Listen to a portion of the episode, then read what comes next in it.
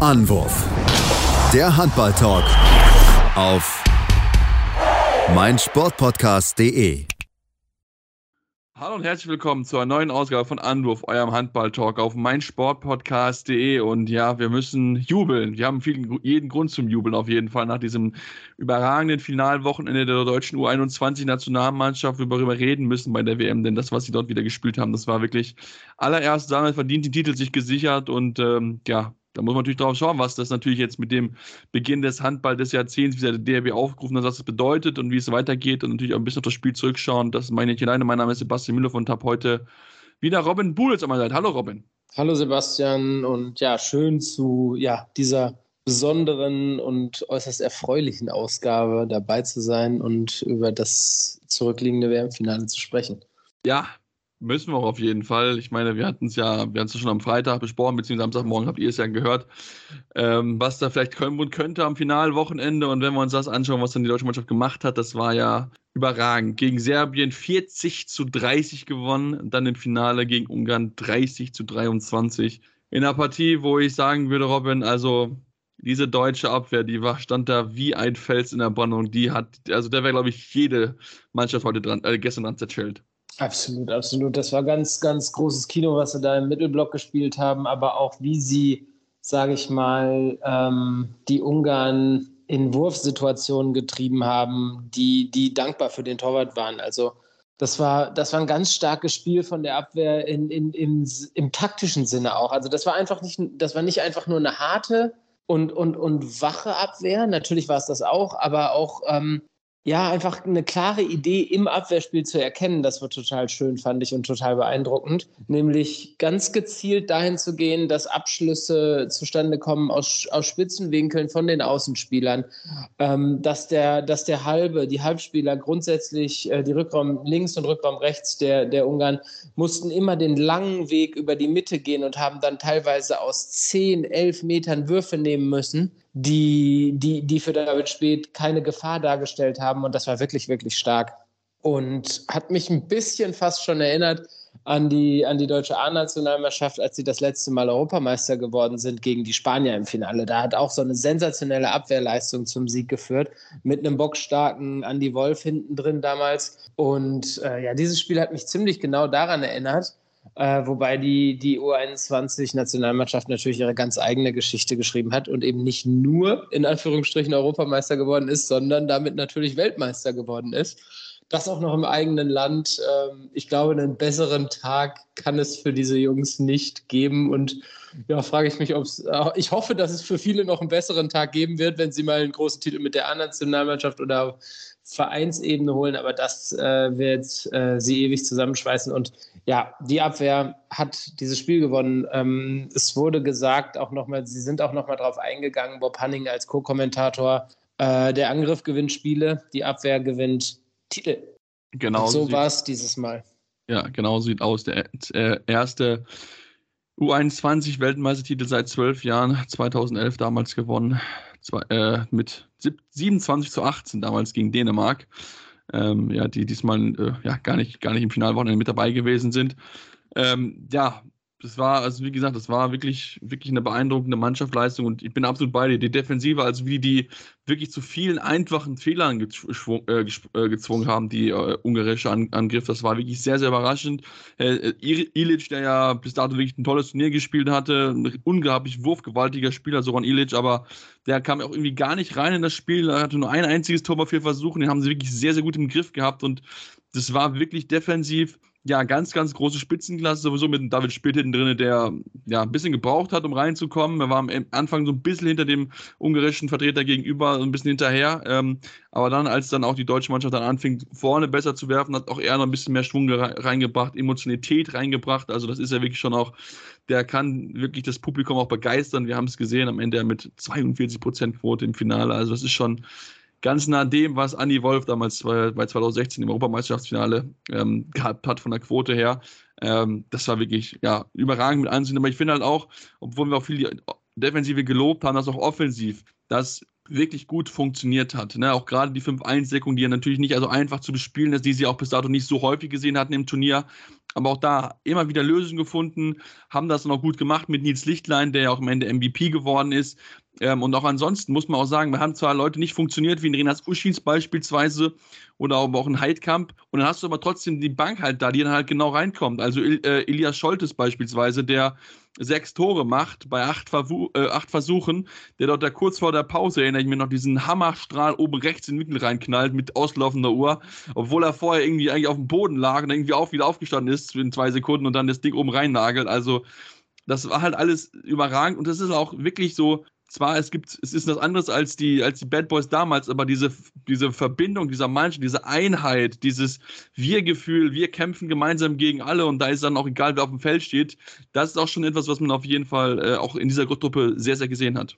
Ja, absolut. Also die Hereinnahme, die Hereinnahme von Elias Scholtes, äh, der ähm, kurz, der kurz nach, ähm, nach der Auszeit äh, der Ungarn kam, äh, wo das Spiel eigentlich noch relativ ausgeglichen war. Es ging ja die ganze Zeit vom 7-7, ging, die deutsche Mannschaft dann in Führung, die sie, glaube ich, auch kein einziges Mal dann wieder hergegeben hatte. Was war nichtsdestotrotz immer so ein Hin und Her, du hattest es angesprochen. Ähm, der, der, der ungarische Torhüter war stark im Spiel in der ersten Halbzeit und da hatte man das Gefühl, es könnte in beide Richtungen immer so ein bisschen kippen. Aber dieser Lauf zur Halbzeit hin, zum Ende der ersten Halbzeit hin, der ganz klar verbunden war eben mit der Hereinnahme von Elias Scholtes, der war extrem wichtig und hat, glaube ich, diese Sicherheit gegeben und dieses Bewusstsein. Unser Captain Renas Uschins funktioniert heute vielleicht nicht ganz so gut, aber wir haben so viel Schlagkraft von der Bank. Elias Scholtes nimmt dieses Spiel in die Hand, nimmt sich diesen komplett verrückten Wurf mit irgendwie zwei Sekunden auf der Uhr und nagelt den einfach wirklich, der war, der war haarscharf am Schädel vom Keeper vorbei. Ne? Also der, der Torwart war, glaube ich, froh, dass er da nicht noch eine Iro rasiert gekriegt hat von dem Wurf, weil da auch richtig Zund dahinter war. Aber das war halt 100% Überzeugung. So, es sind noch zwei Sekunden auf der Uhr und du willst eben nicht mit einer Drei-Tore-Führung, äh, mit einer Zwei-Tore-Führung, sondern mit einer Drei-Tore-Führung in die Pause gehen, um ein bisschen mehr Sicherheit und dieses gute Gefühl mitzunehmen. Und da hat er einfach alles reingelegt und die Reaktion, obwohl es nur die Halbzeitpause war, von Elias Scholtes war schon einfach so beeindruckend und er hat die ganze Mannschaft und die ganze Halle mitgenommen. Also, dass sie mit einem sensationellen Gefühl in die Pause gegangen sind. Und äh, aus der sind sie dann einfach saustark zurückgekommen, muss man ganz einfach sagen. Ähm, es gab dann irgendwie zwischenzeitlich einen kurzen Lauf, ne, sodass, sodass bis zur, sodass bis zur ähm, 40. Minute die Ungarn, glaube ich, nur vier Tore gemacht haben und, und äh, Deutschland aber auf eine sechs Tore der Führung davongezogen ist.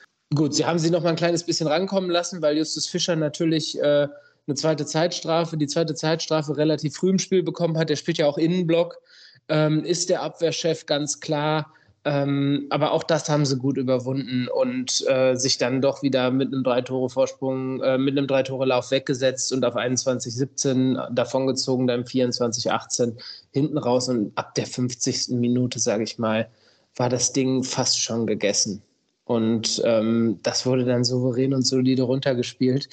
Ja, und ab der 50., 51. Minute brach dann auch endgültig so Partystimmung los. Ne? Also das, das Publikum, es war, es war am Ende ausverkauft. Ich glaube, 8200 Zuschauer passen in die Max-Schmeling-Halle rein in Berlin. Es war komplett ausverkauft. Genau das, was wir uns erhofft hatten ähm, in, in, in unserer Aufnahme nach dem Viertelfinale, wo wir gesprochen hatten. Äh, es, war, es war eine Wahnsinnsstimmung und ja gut, Hinzu kam in der zweiten Halbzeit natürlich auch, dass irgendwann David Spät in jedem Kopf von jedem ungarischen Spieler drin war. Ne? Also äh, es gab Doppelparaden, es gab gehaltene sieben Meter, es war so, hm, nimm du ihn, ich will nicht. Irgendwann so ein ja. bisschen das Gefühl in, im ungarischen Angriff, also ohne den Ungarn zu nahe treten zu wollen. Aber das war einfach eine sensationelle Vorstellung dann auch von David Spät, der sich natürlich auch dann irgendwie von dieser Kulisse hat mittragen lassen. Ja, definitiv. Er hat sich auch mit ange angefeuert und dann, also ist selbst am Anfang auch schon so ein bisschen, auch wenn es nicht so viele Paraden gewesen sind, aber auch einfach für die Emotionalität gesorgt. Und das ja, hat ihn dann auch noch weitergetragen und so. Das war also wirklich, ja, es war eine große Handballparty. 8235 Zuschauer sind es offiziell gewesen, die in der Maschinenhalle saßen, also wirklich ausverkaufte Bude. Und ähm, ja, also wirklich ein absolutes Handballfest und es war ja nicht nur auf ein Handballfest vor. Ähm, Sag schnell, vor, also in der Halle, sondern natürlich auch vor, der, äh, vor dem TV-Gerät, eine Million Zuschauer, in der Spitze 1,27 Millionen Zuschauer, die das geschaut haben bei Eurosport. Eine unglaubliche Zahl für, den, für, den, für eine U21-WM. Das dürfen wir nicht vergessen, es ist eine U21-WM. Es ist nicht mal die Herren oder so, es ist eine U21-WM. Und sie haben in beiden Spielen am Wochenende eine Einschlagquote von 1,5 Millionen gemacht. Total. Es ist großartig, das ist großartig, aber natürlich sage ich das jetzt, auch vollkommen verdient. Also äh, wer sich das hat entgehen lassen, äh, der, also jeder Sportbegeisterte, der sich das hat entgehen lassen, der hat einfach was verpasst. Ganz ehrlich, also wenn du ein bisschen Sportbegeisterung hast, dann reißt dich das doch einfach nur total mit, dass irgendwie junge Burschen zwischen 19 bis 21 im eigenen Land um den WM-Titel kämpfen und irgendwie handballverrückte Leute hinter sich bringen, begeistern und noch viele andere Sportbegeisterte, sage ich mal, mitziehen. Und das war einfach, das war einfach großartig zu sehen. Und diese Truppe ist halt auch total sympathisch, ne? weil sie einfach so eine echt gut zusammengewachsene goldene Generation ist. Die spielen ja jetzt auch in der Konstellation gefühlt alle schon seit was ist es, seit fast fünf, sechs Jahren spielen die ja alle schon zusammen. Also dieses Ziel, WM 2023 im eigenen Land, das ist ja, das konnte ja auch richtig gut verfolgt werden. Und du hast dieses Jahrzehnt des Handballs in Deutschland ja schon angesprochen, das hat es perfekt eingeleitet. Und ähm, ich hoffe einfach mega. Wann ist die Weltmeisterschaft die A, der, der, der A-Nationalmannschaft? Die Heimweltmeisterschaft ist 2027, wenn mich ja, alles täuscht. 2027 und da hoffe ich und bin mir relativ sicher, wenn sie vernünftige Einsatzzeiten kommen und die richtigen Entscheidungen, sage ich mal, treffen und zu den richtigen Vereinen gehen.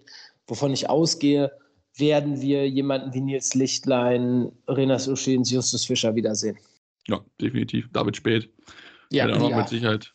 Also, definitiv. Also, der hat sich also, wir haben es auf Twitter geschrieben, der hat sich auch mit so einer Leistung, hat er sich auch mehr Spielzeit verdient. Das ist natürlich nicht ganz einfach, weil vor ihm natürlich auch zwei absolute Top-Leute stehen mit Joel Bierlem und, und, einem, und einem Michael Appelgren, aber ich glaube, der, der wird, der wird sich auf jeden Fall auch auf jeden Fall in die Stammformation irgendwie auch reinspielen, beziehungsweise ähm, wenn es da bei den Neckerlöwen nicht klappen sollte, dann gibt es mit Sicherheit auch genug andere Mannschaften, die auf so einen jungen Mann äh, nur gerne bauen möchten im Endeffekt, genau. Absolut, absolut. Ja, ich meine, wenn wir sonst noch natürlich auf jeden Fall erwähnen müssen, wie gesagt, Nils Lichtler, ich habe schon gesagt, ist MVP geworden, ähm, absolut verdient in meinen Augen. Ähm, Justus Fischer, bester Kreisläufer als ins All-Star-Team reingekommen, David Spät als, der, als bester Torhüter im All-Star-Team gewesen. Also es gibt viele Jungs, die es sehr, sehr gut gemacht haben, aber wie gesagt, das ist natürlich einfach eine, ja, eine Gesamteinheit, die natürlich da für diesen Erfolg gesorgt hat und natürlich jetzt auch ja, wenn wir darüber sprechen, dass das Handball, äh, ja, dass der DRB das Jahrzehnt des Handballs ausgerufen hat, ist es natürlich dieser Auftakt gewesen. Das war natürlich genau das, was du dir hoffen kannst. Bist Weltmeister im eigenen Land, schaffst eine Euphorie, die natürlich jetzt mitgetragen werden soll in das Heimturnier, was ja in noch nicht mal sechs Monaten stattfinden soll. Also, oh, wobei sind, ja doch ungefähr sechs Monate sind es. Ähm, also, das ist eigentlich genau das, was man sich erhofft hat mit hier beim DRB. Ja, absolut, absolut. Es war auch, es war auch einfach schön zu sehen, aber das erwarte ich auch, dass dann, dass dann Alfred Gislason und Erik Wuttke die ganze Zeit vor Ort sind und sich genau dieses Turnier anschauen, weil wenn wir ehrlich sind, so viele Optionen hat äh, Alfred Gislason im Rückraum in der A-Nationalmannschaft nicht, so dass er gut daran tut, sich die Jungs anzuschauen und sie so schnell wie möglich und so früh wie möglich in ihren Kader zu integrieren. Wohin eine frühe Integration junger Talente auf absolutem Topniveau in A-Nationalmannschaften führen kann, sehen wir jedes Jahr aufs Neue bei den Dänen und das seit zehn Jahren. Die gewinnen alles weg und haben immer wieder neue absolute Ausnahmekönner mit dabei. Matthias Gitzel ist da eingestiegen mit gerade mal 20, 21 Jahren in die A-Nationalmannschaft und ist inzwischen einer der besten Handballer der Welt. Simon Püttlik letztes, bei der letzten WM den absoluten Durchbruch gefeiert. Und so kannst du das, so kannst du weiter da durchgehen. Also die Dänen machen es vor und Alfred Gislason wird, glaube ich, es es ähnlich handhaben. Und ich glaube, dass dieses Zusammenspiel aus U21-Nationalmannschaft, A-Nationalmannschaft und dem, was die DAB da geschaffen hat, ähm, ja, echt, echt Früchte trägt. Und ähm, man hört Bob Hanning ja selten, sage ich mal, positive Worte verlieren über Strukturen und, und Verbände, sage ich mal, denen er nicht vorsteht oder die er nicht geschaffen hat. Aber selbst er war voll des Lobes, auch für den, für den DAB, ähm, wie, sie, wie sie dieses Turnier wie sie diese Weltmeisterschaft auf die Beine gestellt haben. Und das muss man auch einfach sagen. Man muss, man muss dem DRB da auch ein Lob aussprechen. Und jetzt freue ich mich irgendwie umso mehr auch noch auf die EM im eigenen Land und hoffe, dass da ja nicht nur, also bei, bei, bei der Stimmung und der Euphorie im Land mache ich mir keine Sorge. Ich glaube, das wird klappen.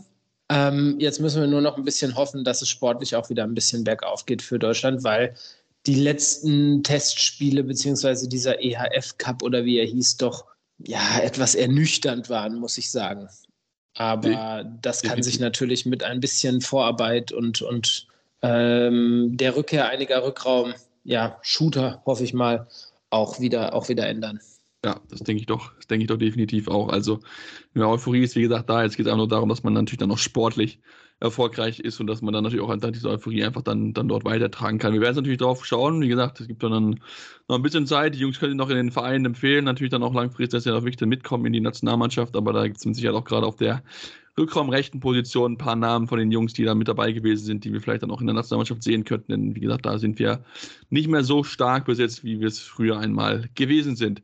Aber damit wollen wir das ganze Thema jetzt abschließen. U21 werden, wie gesagt, die Jungs haben das überragend gemacht. Es ist ein toller Start gewesen. Und äh, ja, damit sind wir jetzt am Ende unserer Aufnahme. Wie gesagt, diesmal nur ein bisschen kurz und knapp, aber ich meine, die Jungs haben es auch verdient, einfach nochmal erwähnt zu werden mit dieser unglaublichen Leistung. Äh, wir dürfen natürlich auch eure, eure, Meinung gerne zu den Jungs teilen. Facebook, Twitter, Instagram mit dem Handel Anwur findet ihr uns dort jeweils. Und gerne uns auch Rezensionen schreiben, Facebook, äh, beziehungsweise bei Spotify und iTunes habt ihr die Möglichkeit, das zu tun, uns Rezensionen dazulassen, uns Feedback zu geben. Wir sind sehr offen für euer Feedback. Ähm, freuen uns natürlich auch auf eure Vorschläge, denn Saison ist noch, also Sommer ist noch ein bisschen länger. Klar, da gibt es noch das eine oder andere kleinere Turnier, was man mal im Auge haben könnte. Zum Beispiel U18 WM der Männer. Vielleicht auch noch so ein Thema, was man mal drauf schauen kann. Schauen, wie sich die Jungs dort schlagen. Aber wenn ihr Vorschläge habt, gerne immer her damit. Wir werden mit Sicherheit auch noch in den nächsten Wochen mit Sicherheit dann noch von uns hören lassen in unregelmäßigen Abständen. Also von daher unbedingt unseren Podcatcher, also unseren Podcast abonnieren bei eurem Podcatcher eurer Wahl, damit ihr dann auch die neueste Folge bekommt. Und dann hören wir zunächst wieder hier bei Anruf, eurem Handball-Talk auf meinsportpodcast.de. Anwurf.